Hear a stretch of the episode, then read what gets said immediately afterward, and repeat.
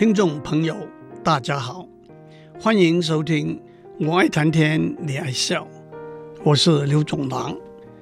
近几年来，人工智能是许多人朗朗上口的一个名词，因此，一个最基本的问题是：人工智能到底是什么？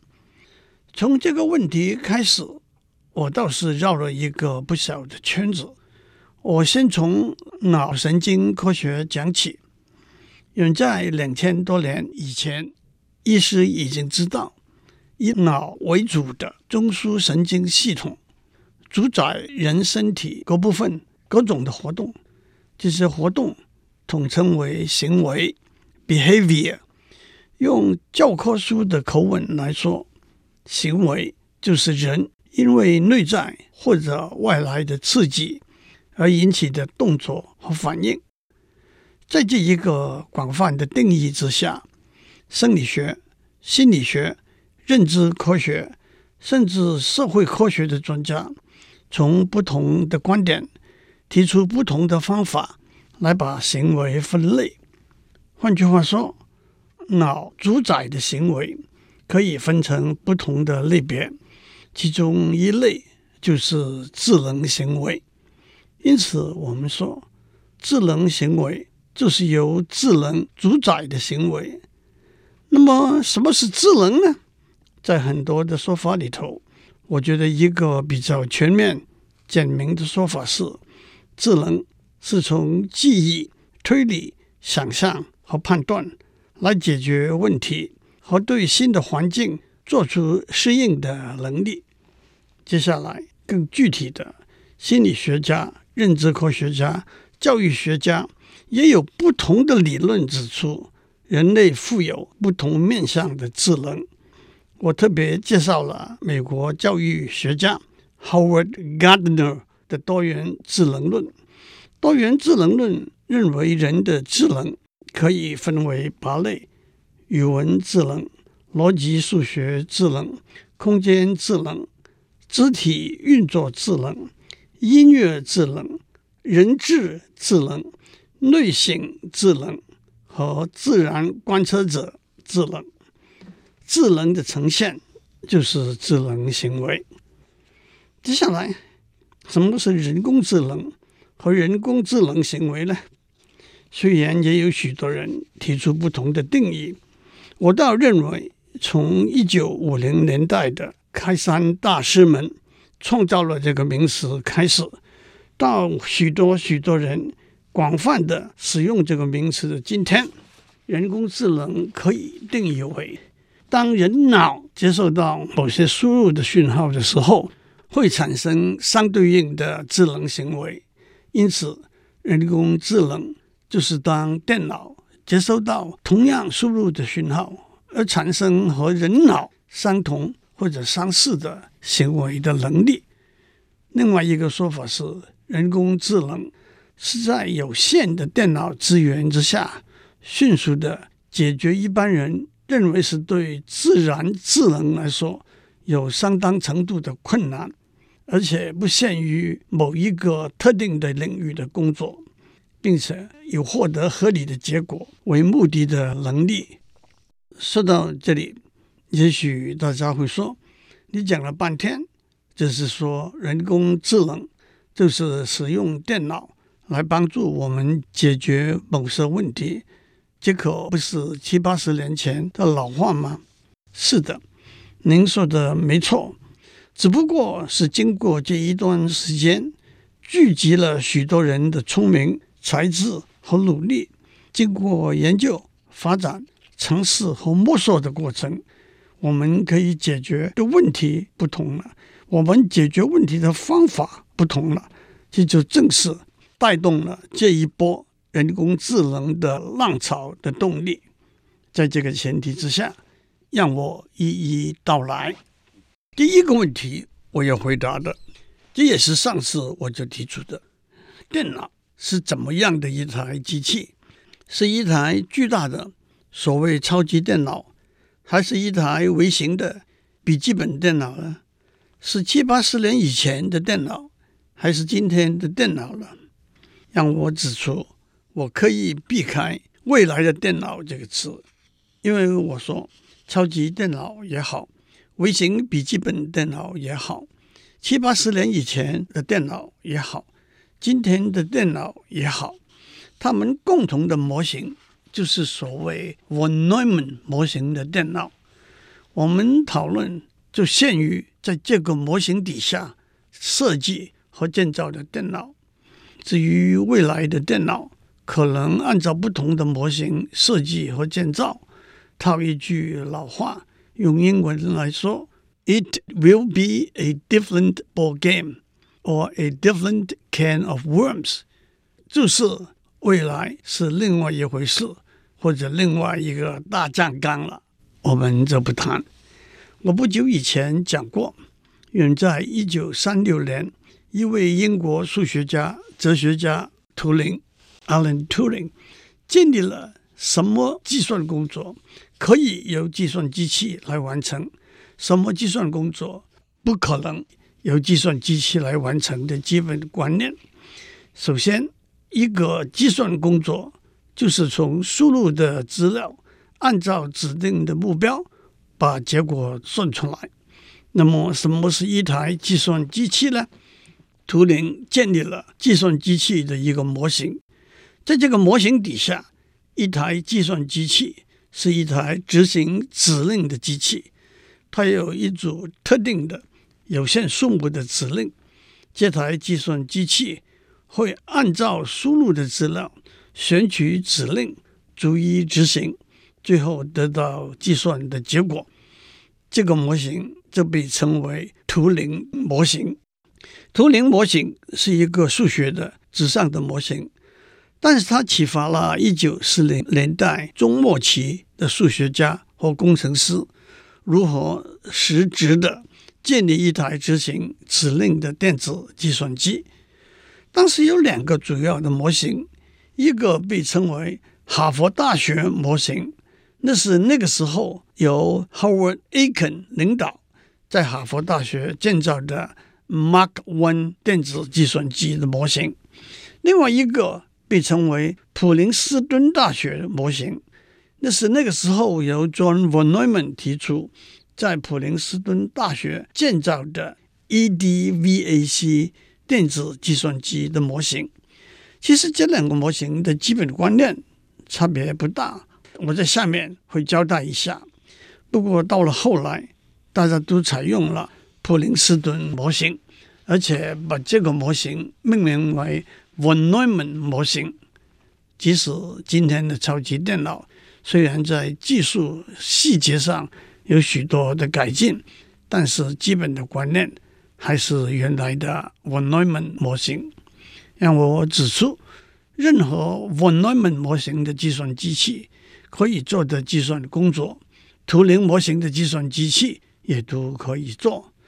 反过来，图灵模型的计算机器不能做的计算工作，没有任何 von Neumann 模型的计算机器可以做。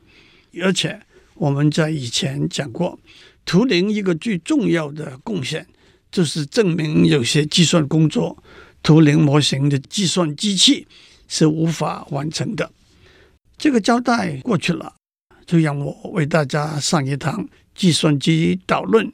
CS 101的课介绍计算机的 von Neumann 模型，因为到了最后，当我们讨论人工智能的能力的时候，我们还是跳不出以 von Neumann 模型为基础的计算机器。俏皮地说，即使我们改口把计算机器叫做电脑，还是跳不出如来佛的掌心。的确。一台电脑是一台执行指令的机器，就像军队里头的一句老话：“一个指令，一个动作，立正、敬礼、向前看，都是指令。”一个训练有素的士兵听到口令，就马上按照指令执行。一台电脑有一套指令，这些指令就统称为指令组合 （instruction set）。从指令组合中选取指令，当然可以重复选取、排列程序，一一执行，就是一个计算工作。就像金庸武侠小说里头的打狗棒法，有十大办法，包括斜打狗背、拨狗朝天等等，还有降龙十八掌，有十八式，包括亢龙有悔、飞龙在天到神龙摆尾。让我指出神龙摆尾这一招，专攻背后之人，劲道奇猛。是降龙十八掌的救命绝招，许多人都会的太极拳里头的招式，包括白鹤亮翅、手挥琵琶、金鸡独立、弯弓射虎等等。在不同的情形之下，面对不同的敌人，洪七公也好，黄蓉也好，郭靖也好，都会从这些招式里头。选取适当的招式，一招一招的试出来，达到自卫或者攻击的目的。让我还是回到电脑的指令。IBM 七零一电脑是 IBM 公司在一九五二年推出，可以说是第一台供商业用途使用的电脑。它的设计就是根据 von Neumann 在普林斯顿大学提出的。EDVAC 电脑的模型，IBM 七零一有三十二个指令，一台电脑所有的指令就统称为指令组合 （Instruction Set）。在这里，我们不必一一去检视 IBM 七零一的指令组合里头的指令，而且接下来的技术发展，不同的电脑有不同的指令组合。而且每一个指令也有若干个可以改变的小节。一个笼统的说法是，今天的电脑大约有上百个到上千个指令吧。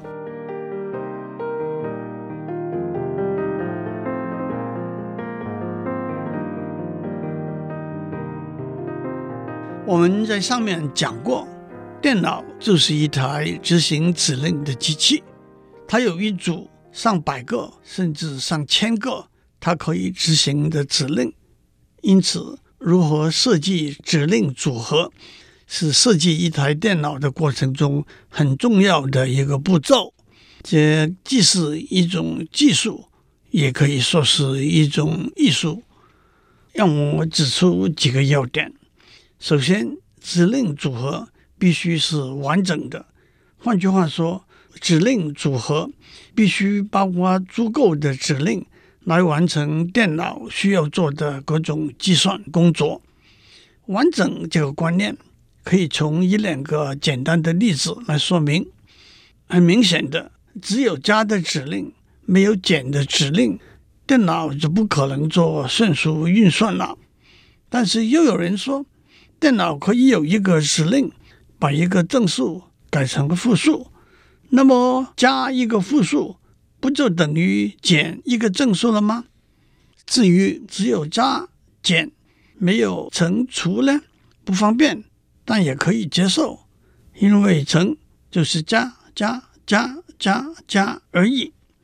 对理论计算科学家来说，完整这个观念可以抽象的、精准的来下一个定义，一个能够。模拟任何一个图灵机的计算的指令组合，这被称为图灵完整 （Turing Complete）。同时，第二，指令也不要浪费的重复。假如我们设计一个指令，把两个数字加起来，再设计一个指令，一口气把三个数字加起来，再设计一个指令。一口气把四个数字加起来，那很明显是浪费、重复的了。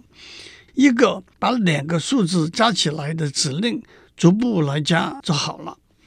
第三，一个指令不要一口气做一个太复杂的计算工作，因为这样的指令往往就不能灵活的被使用来做别的计算工作。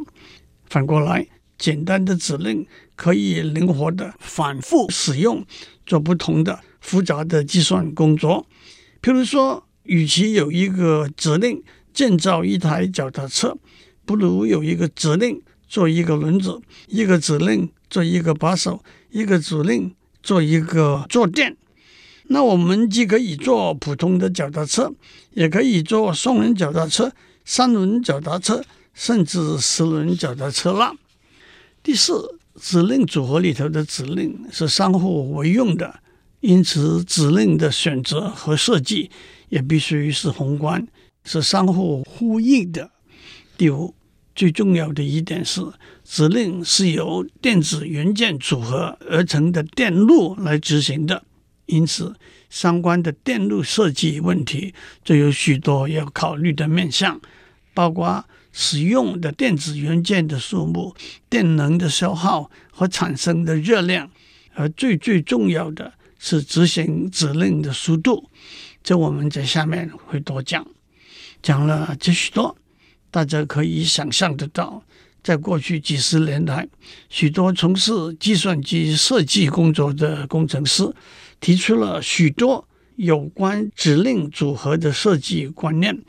相信有些听众听过 Complex Instruction Set Computer (CISC), Reduced Instruction Set Computer (RISC), Minimal Instruction Set Computer (MISC) 这些名词。我就不多讲了。在大家都相信计算机的指令组合中，选出一连串的指令，逐一执行，就可以完成一个计算工作的前提下，让我再从工程的实物面多讲一点。首先，每一个指令通常用八、十六、三十二到六十四个零和一 bits 来代表。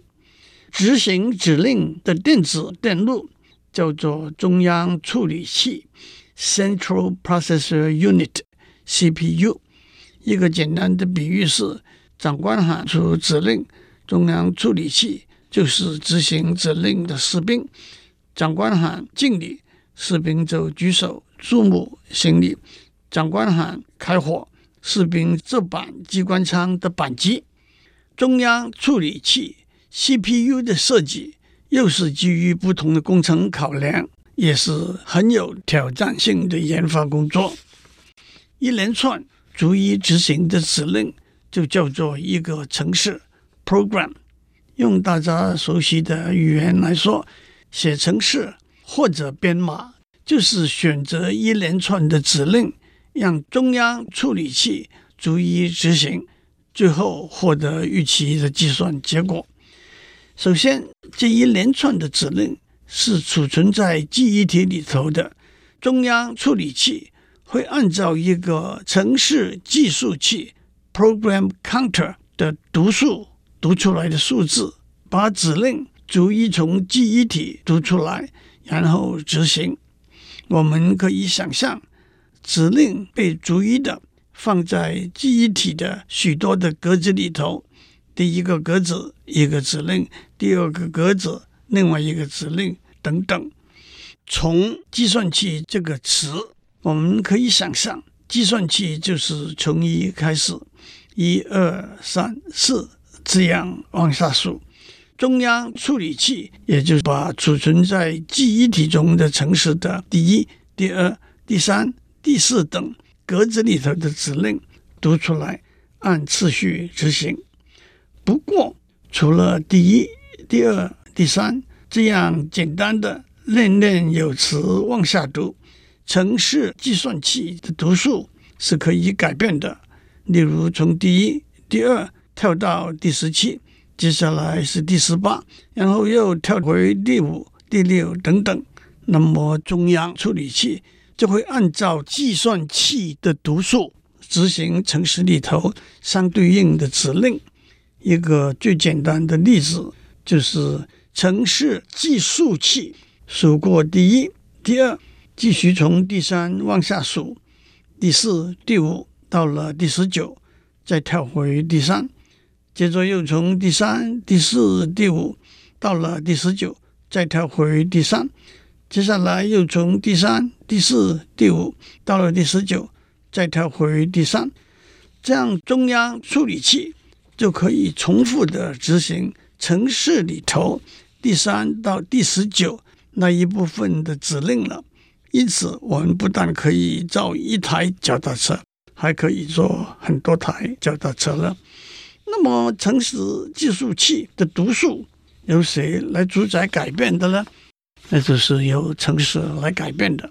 换句话说，在城市这一连串的指令里头，包括改变城市计算器的读数的指令，这的确道出了一个重要的观念。城市是一连串的指令，但是这些指令执行的次序是可以由程式里头某些指令来改变的，而且次序的改变如何改变，也可以按照别的指令执行的结果来决定。让我举一个例子：我们每天的生活可以用一个程式来规范，工作一小时，再一小时，再一小时。休息一小时，吃中饭一小时，休息一小时，工作一小时，再一小时。在正常的情形之下，这些指令就周而复始的由程式计算器来控制。但是如果我们在工作一小时，再一小时，再一小时这些指令之后，加上一个指令“肚子饿了吗？”如果这个指令的结果是“肚子饿了”，程式计算器就会跳过休息一小时这个指令，跳到吃中饭一小时这个指令去。如果这个指令的结果是肚子不饿，程式计算器就会按照原来的规划，先休息一小时，再吃中饭一小时。这就把程式里头的指令的观念讲清楚了。今天我们就讲到这里，祝您。很规律的工作、休息，和吃中饭，再休息，再工作。